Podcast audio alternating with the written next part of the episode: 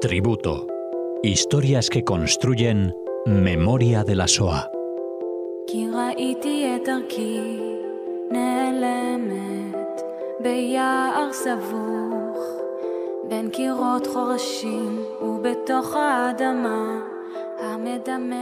Recibimos de nuevo en Radio Sefarad a Cecilia Levitt en este programa, en este Memorias de la SOA, que nos acerca a Radio Sefarad. ¿Qué tal, Cecilia?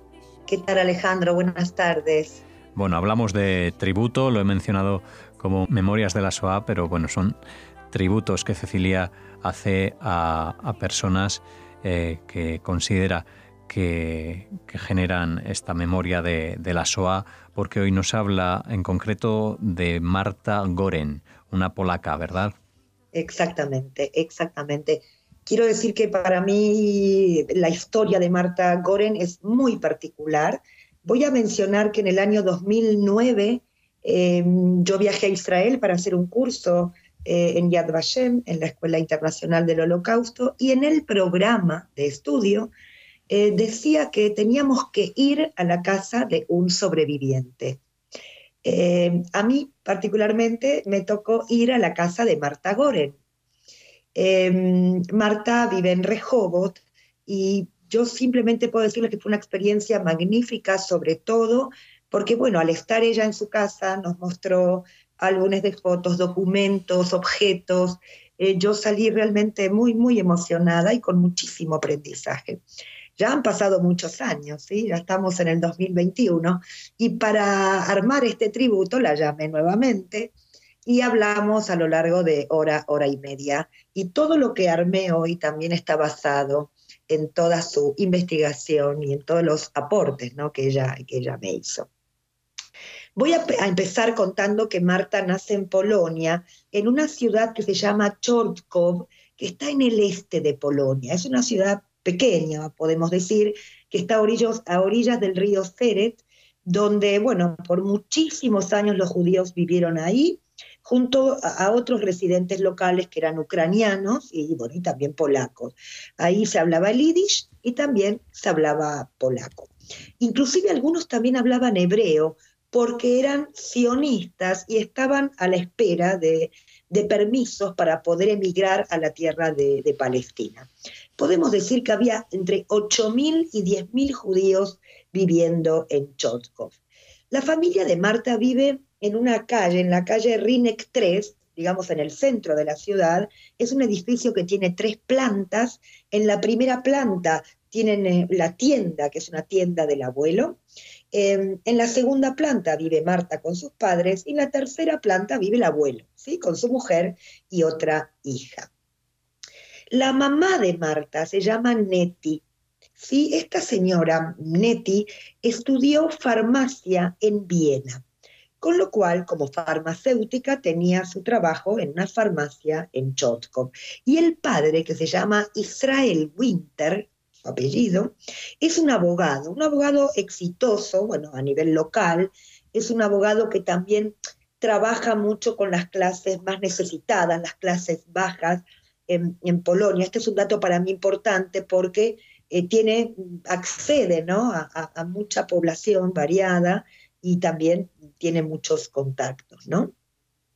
Quiero hablar de los abuelos. El abuelo se llama Itzhak y su mujer se llama eh, Munia y tienen una hija que se llama Judith, que tiene nada más que 10 años más que Marta, es decir, tía y sobrina. Bueno, se, llevan realmente bien. De esta familia no era una familia observante ni religiosa, pero sí hay un recuerdo del aroma de Shabbat, de la mesa tendida, esta jalot, ¿no es cierto?, que se cocinaban en, en la familia. También Marta recuerda mucho el bosque negro, que es un bosque que es muy cercano a su casa, en el cual ella paseaba con, eh, con su padre. Esto para mí es, es un dato eh, realmente importante. Ahora, cuando estalla la guerra en 1939, Marta tiene cuatro años y Polonia es invadida por, los, por la Alemania nazi, pero por el este está, es invadida por el ejército rojo, es decir, por la Unión Soviética. La vida va a cambiar radicalmente para la familia, ahora se van a encontrar bajo gobierno soviético. Se van a mudar, ya van a abandonar ese edificio, se van a mudar eh, a una casa eh, más pequeña, se decide cerrar las sinagogas en la ciudad porque, porque les está prohibido a los judíos rezar en público. Todo esto bajo la Unión Soviética. Pero en la primavera de 1941, exactamente el 22 de junio de 1941, Marta ya tiene seis años y las fuerzas alemanas van a atacar la Unión Soviética y van a ocupar la ciudad de Chorkov. Y es aquí donde podemos decir que comienza literalmente la destrucción. El miedo, bueno, invade a Marta con sus seis años, también rompe esta ilusión que tenía Marta por comenzar su primero de primaria. Aquí los soldados alemanes, acompañados por residentes ucranianos locales, ya detienen a los judíos, los golpean, bueno, les roban posesiones, y, inclusive que cuando, quieren los mataban. Hay, hay un documento para mí muy importante emitido eh, por, por los nazis que se llama la Carta de los Comisarios, que es un documento en el cual se buscan a todos los líderes o dirigentes comunitarios comunistas y entre ellos, por supuesto, también a los judíos. Os recuerdo que Israel, que es el papá de Marta, que es un abogado, no, no figuraba, digamos, en, ninguna lista como líder comunitario, pero hacía un tiempo atrás el, el padre, junto a otros judíos de Chotkov, mm, habían iniciado la, la, construcción de un colegio judío, sí, un gimnasio para los niños de Chotko porque bajo la Unión Soviética les estaba prohibido estudiar en las universidades, había un número clausus, con lo cual el padre de Marta figura en esa lista y lamentablemente junto a otros 100 personas fue llevado al bosque negro, aquel bosque donde ella paseaba con su padre, y fueron fusilados. Cuando Marta preguntaba por su padre, su madre respondía, bueno, que había viajado al otro lado de las montañas, pero Marta entendía muy bien que el padre ya, ya no estaba. Bajo la ocupación de los nazis, el abuelo Itzhak y Judith, su tía, son llevados a realizar trabajos forzados, es decir, Judith barría las calles de la ciudad y el abuelo eh, también. Y muy rápidamente se emite ya la orden que todos los judíos deben abandonar sus casas y mudarse a vivir en el gueto. El gueto, como sabemos, es un área pequeña, rodeada de una cerca, bueno, en este caso de alambres de púa. Y pueden salir del gueto solo aquellos que tenían permiso de trabajo, permiso de los alemanes, por supuesto. Es el caso de Neti, que tiene permiso para trabajar en la farmacia, con lo cual Neti sí sale todos los días a trabajar fuera del gueto. Cierto día, Neti escuchó que los alemanes buscaban muchachas polacas locales, sanas, para enviarlas a un campo de trabajo en Alemania. Y es así como Nettie va a pensar en su hermana, Judith. Eh, y entonces, a través de una amiga polaca, consigue el formulario, Em, se lo propone a Judith y Judith acepta, completan este formulario con los datos, falsifican la firma del comandante y es así como Judith se va a marchar de la familia haciéndose pasar por una muchacha cristiana. Pasado ya medio año, ya llegamos al invierno del 42, eh, la situación es muy, muy complicada. Eh, Nettie toma una decisión, eh, decide sacar a su hija Marta, eh, llevarla con ella a la farmacia y esconderla allí. En la farmacia había un sótano y es ahí donde, em, bueno, lo va a como ambientar para que la niña pudiera dormir ahí y le va a dar ciertas indicaciones. La madre le va a decir, mira, nadie sabe que estás aquí, no puedes subir, eh, no puedes abrir la puerta y cuando yo acabe el trabajo vendré, vendré a por ti. Y si escuchas pasos, eh, te tienes que esconder en, el armario. Los días son realmente largos, llenos de temor, eh, pero por la noche su madre, cuando baja al sótano, decide enseñarle a Marta a leer y a escribir. No solo eso, leer, escribir, sumar y restar, inclusive le enseña tablas de multiplicar, allí dibuja. También eh, tenían un solo libro, que era un libro de mitología griega que estaba traducido al polaco. Y gracias a ese libro, Marta, bueno, tiene sus propias eh, juegos, eh, fantasías, ¿no? Con estas, con estas imágenes de, de este libro. Medio año estuvo escondida Marta aquí, hasta que un día su madre le dijo, Marta, debemos separarnos.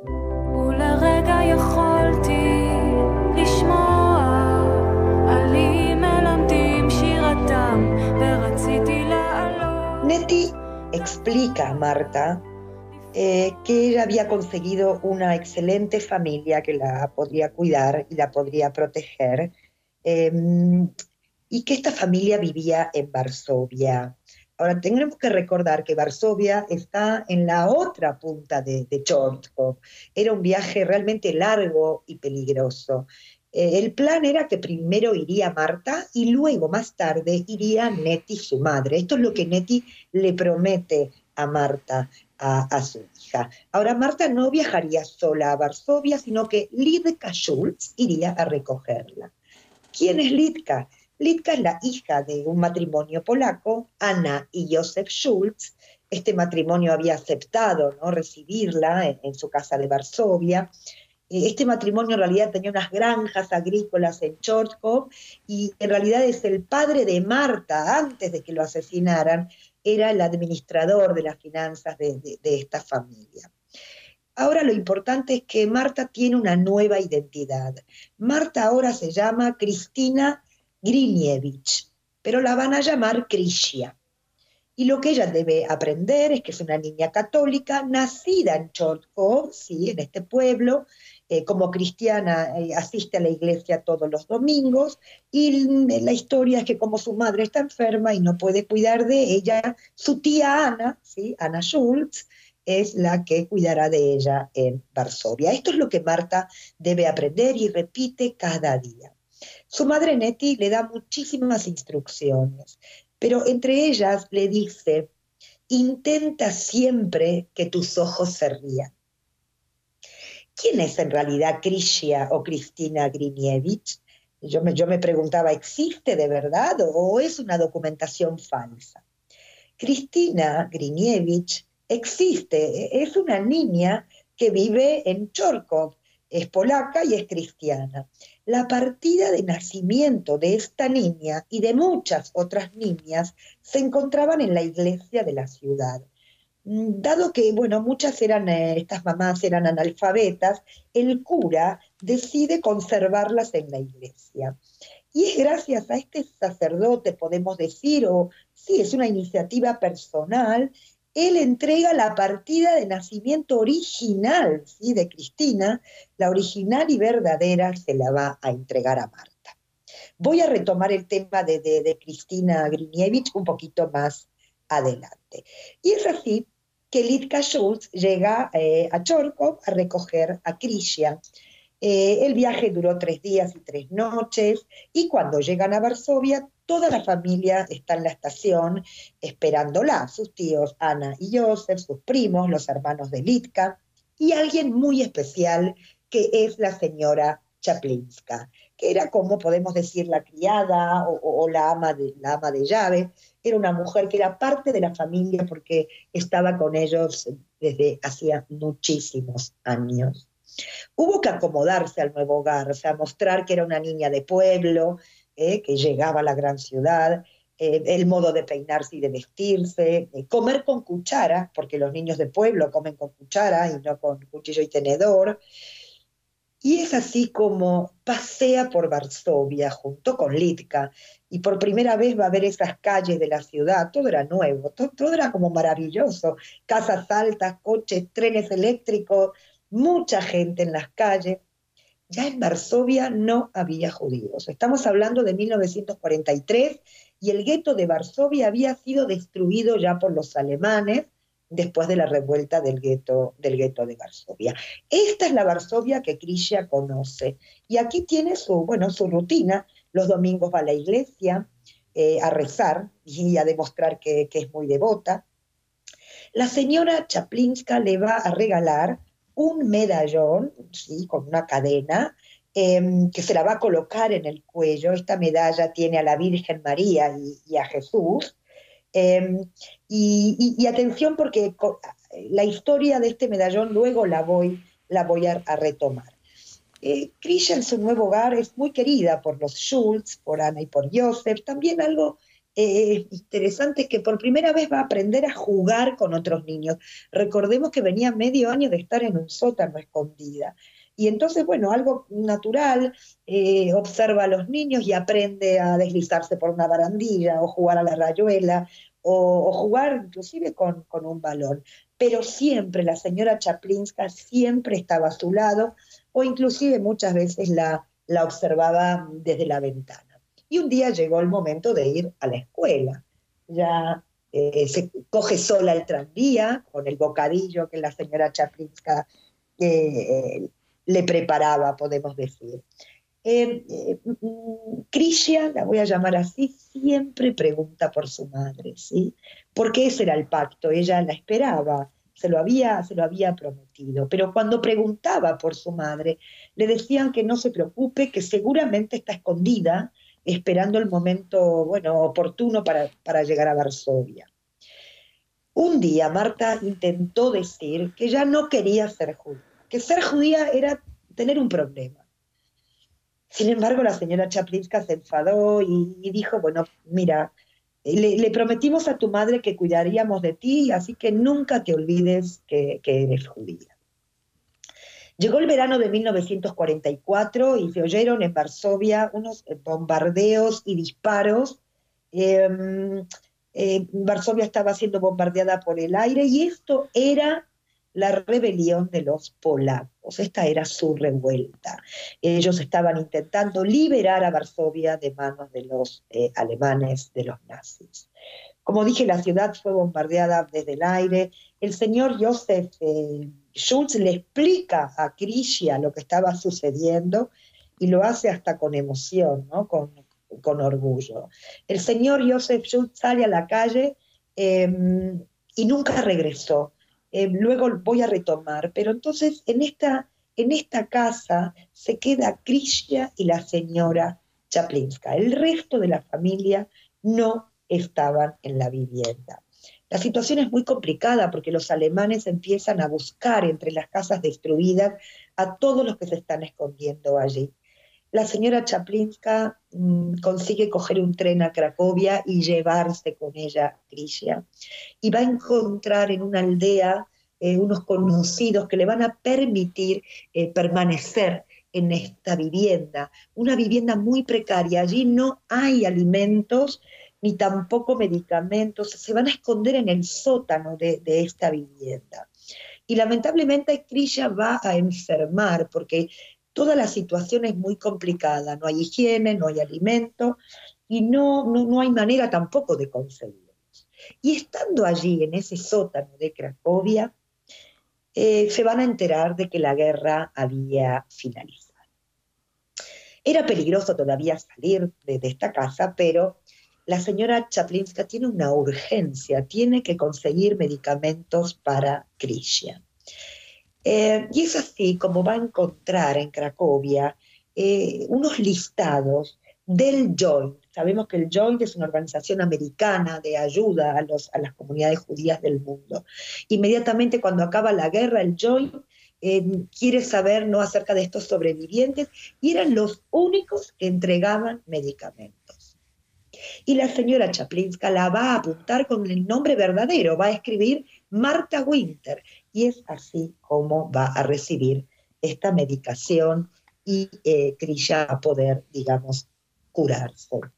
Inmediatamente la señora Chaplinska eh, regresa a Varsovia para saber lo que había eh, sucedido y también traer alimentos a Cracovia. Pero no trae solo alimentos, sino que también trae una noticia muy triste porque le va a explicar a Marta eh, que su mamá, Neti, ya no está. Le va a decir ya a tu mamá, no regresará jamás.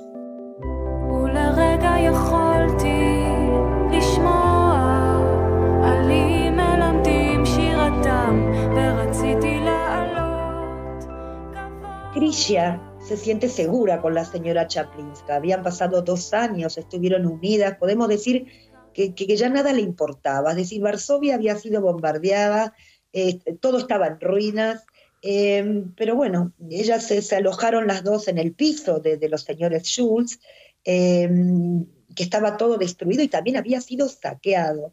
En ninguno de los miembros, eh, de los miembros de la familia había regresado al hogar. La, situación es muy complicada, pero la señora Chaplinska se, busca la vida como para conseguir alimentos y traerlo eh, a la casa. Em, eh, repito, insisto en el tema de que ella eh, em, toma esta decisión de que no quiere ser judía. ella vuelve a jugar en el patio, en esta Varsovia destruida, y, copia un poco lo que dicen estos amigos del patio, ¿no? De que Em, de que los judíos eh, eh, son sucios o que los judíos, eh, o burlar a, alguien que, tenía o que ella creía que, era judío. Un día golpearon a la puerta y al abrir la puerta, Krishna reconoció inmediatamente a estos dos señores que se encontraban allí. Uno era el abuelo Itzhak y el otro era un tío, un hermano de su padre. La primera reacción de Krilla fue, bueno, cerrar la puerta, bueno, de gritarles, decirles que para qué habían venido. Em, y la señora Chaplinska inmediatamente, bueno, los hizo pasar, em, hizo callar, por supuesto, a Krilla, ¿no? El abuelo Itzhak lo que quería era recuperar a su nieta, ¿sí? De los judíos de, de Chotkov quedaban muy pocos, inclusive el abuelo no sabía nada de, su otra hija, de Judith, Em, porque bueno, la guerra recién había, terminado. La pregunta que yo hago es cómo logra el abuelo encontrar a su nieta, porque nadie sabía dónde estaba esta niña. Solo Nettie, su madre, eh, que ya había muerto, tenía la dirección de la familia Schultz. ¿Y cómo fue que la encontró? La encontró gracias a que la señora Chaplinska apuntó a Marta con su nombre verdadero en estas listas del joint para buscar medicamento. Gracias a esa lista, el abuelo la podrá localizar. En este caso es Marta la que no quiere regresar con su familia. Ella dice, yo no soy tu nieta, ¿no? Em, pero bueno, poco después, podemos decir que un poco hasta, engañada, em, el abuelo va a coger eh, un poco a la fuerza a su nieta y se la va a llevar consigo. Por supuesto que esto es un desenlace tremendo, ¿no? Y muy traumático. Eh, Marta llora, no come, tiene apenas 10 años. Y el abuelo mm, toma una decisión muy importante y es llevar a Marta a un hogar para niños judíos cuyos padres no, no habían regresado desde la Shoah, eh, es decir, niños eh, huérfanos. y entonces ahí Marta se va a encontrar con muchos niños, todos niños judíos, eh, podemos decir que fue muy bien recibida por una, por una señora, ¿no? que le permitió seguir rezando o persignarse o inclusive que la llamaran Krishia en lugar de Marta. Estos hogares para niños se levantaron muy rápidamente por los propios judíos, es decir, por los propios sobrevivientes. Y aquí hay muchos intereses de diferentes organizaciones. Por ejemplo, otra organización que es el Hayat, ¿eh? está interesada en llevar a estos niños a diferentes puntos de Estados Unidos o a Inglaterra. Sin embargo, los movimientos sionistas tienen interés en llevarlos a Palestina.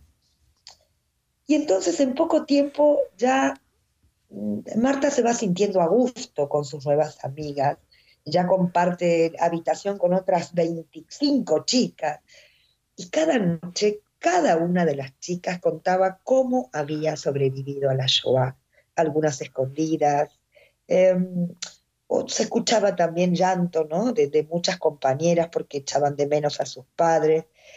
Y, y allí va a aprender acerca de las festividades judías, va a aprender hebreo, va a aprender historia del pueblo judío y por primera vez Marta va a escuchar acerca de la tierra de Israel.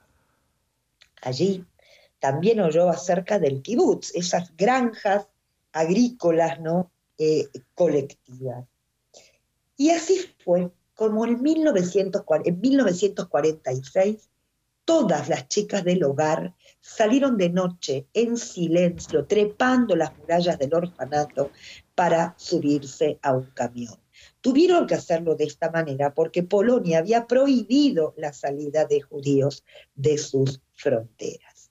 La idea era llevarlas a Palestina, pero primero había que llegar a Alemania, a un campo de desplazados. Muchos judíos se concentraban en estos campos esperando bueno, permisos para, para emigrar a la tierra de Israel o algunos visados ¿no? para llegar a Estados Unidos. Recordemos que el mandato británico solo permite la entrada de unos pocos eh, judíos. Y a que no saben con quién se encontró en, en Alemania, en este campo de, de, deportados, se va a encontrar con su abuelo Itzhak y a su tía Judith. ¿Os acordáis, no? De, Judith, que gracias a la iniciativa de Nettie, de, la mamá de Marta, eh, la va a salvar porque se salva en este campo de trabajo como, como católica. Marta se va a unir sí, al grupo de niñas del hogar y desde Alemania van a ser llevados primero a Marsella y a Francia y después van a llegar a, Israel. El abuelo y Judith van a llegar, pero más tarde. Ellos van a abordar eh, el barco Latrum, que es un barco muy famoso, que es un barco de inmigración ilegal, y como fueron interceptados eh, tanto el abuelo como Judith, van a ser detenidos en el campo de Chipre, pero van a llegar a Israel eh, unos años más tarde. Con 11 años, Marta llega al kibbutz Magdiel, y bueno, y ahí hay niños polacos, checos, griegos, búlgaros. Tenía madrijit, instructores. Todo fue muy difícil. Ella echaba muchísimo de menos a la señora Chaplinska. También el calor, eh, había que adaptarse a ese calor, aprender un idioma nuevo como el hebreo, pero poco a poco fue mejorando eh, y también recuperando su identidad. Ahora sí era Marta Winter. Eh, pronto va a comenzar la escuela, estudiaba y también trabajaba en el Esta era su rutina. Eh, y estando en el kibutz va a conocer a una familia que vive fuera del kibutz, que son los Leiser, Leiser y Pesia. Ellos eran un matrimonio que tenían dos hijos y podemos decir que la van a adoptar como una hija. Eh, ella todos los fines de semana pasaba en la casa de ellos, em, inclusive em, la llevan a pasear por Tel Aviv, es decir, es la familia, ella recupera un poco este sentimiento de hogar. Eh, quiero hacer mención especial de esta familia porque Marta aquí también toma una decisión. No le cuenta a nadie que es una sobreviviente de la Shoah y que sus padres habían sido asesinados, sino lo que ella dice es que Pesia y Leiser son sus padres. Y los hijos son sus hermanos. Esto es lo que ella y así por muchísimos años. Ya cuando es mayor decide estudiar enfermería, la carrera de enfermería en Tel Ashomer y ahí va a conocer a Amos Goren, que es un israelí que en esos años era un oficial del Tzal, del ejército de Israel.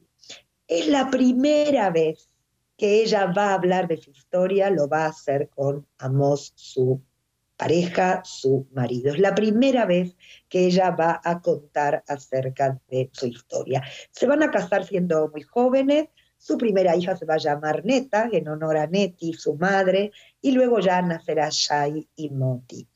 Em, ellos eh, viven en el barrio de Rehoboth, en una casa muy bonita, y esta es la casa que yo conocí en el año 2009. Hoy Marta tiene 86 años, tiene hijos, tiene nietos, bisnietos, y yo sé que muchos estarán preguntando qué sucedió con la señora Chaplinska y con los, y con los Schultz.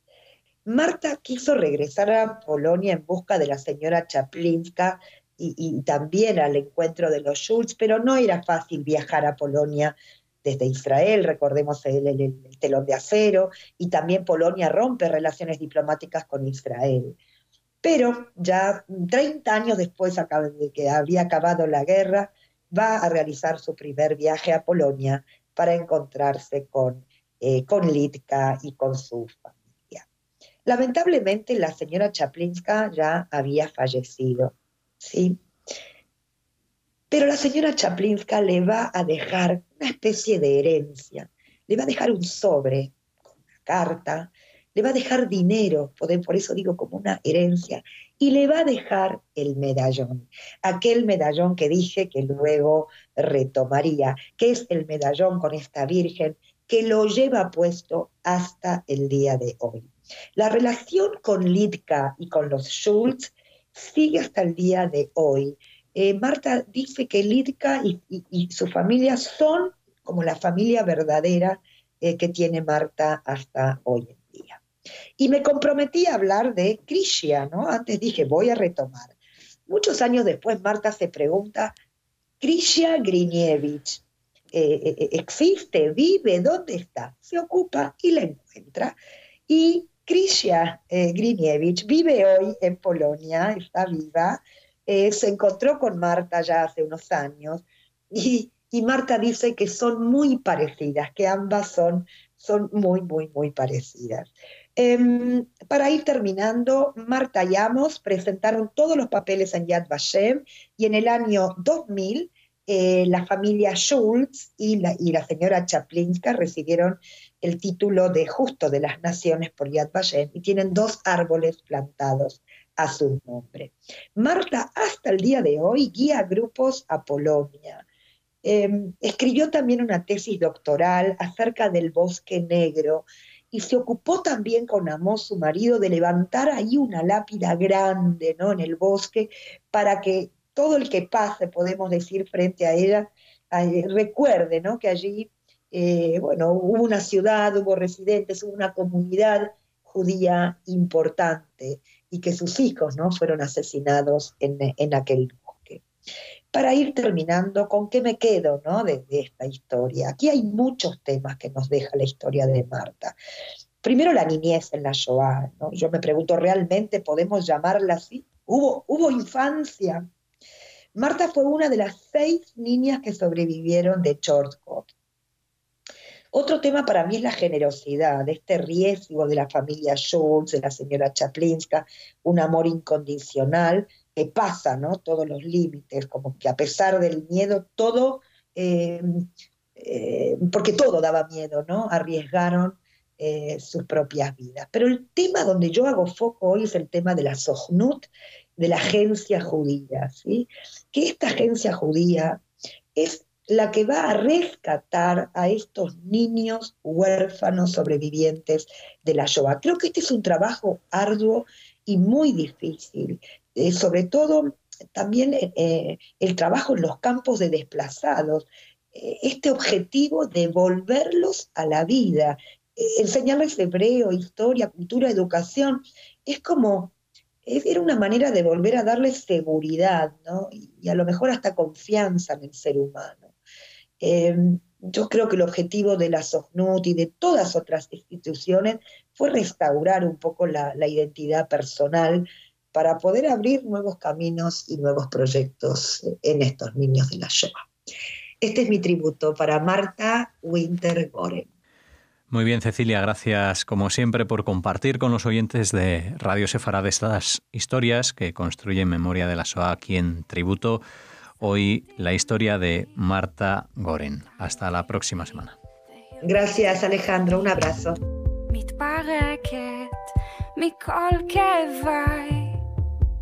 הכל בדידותי.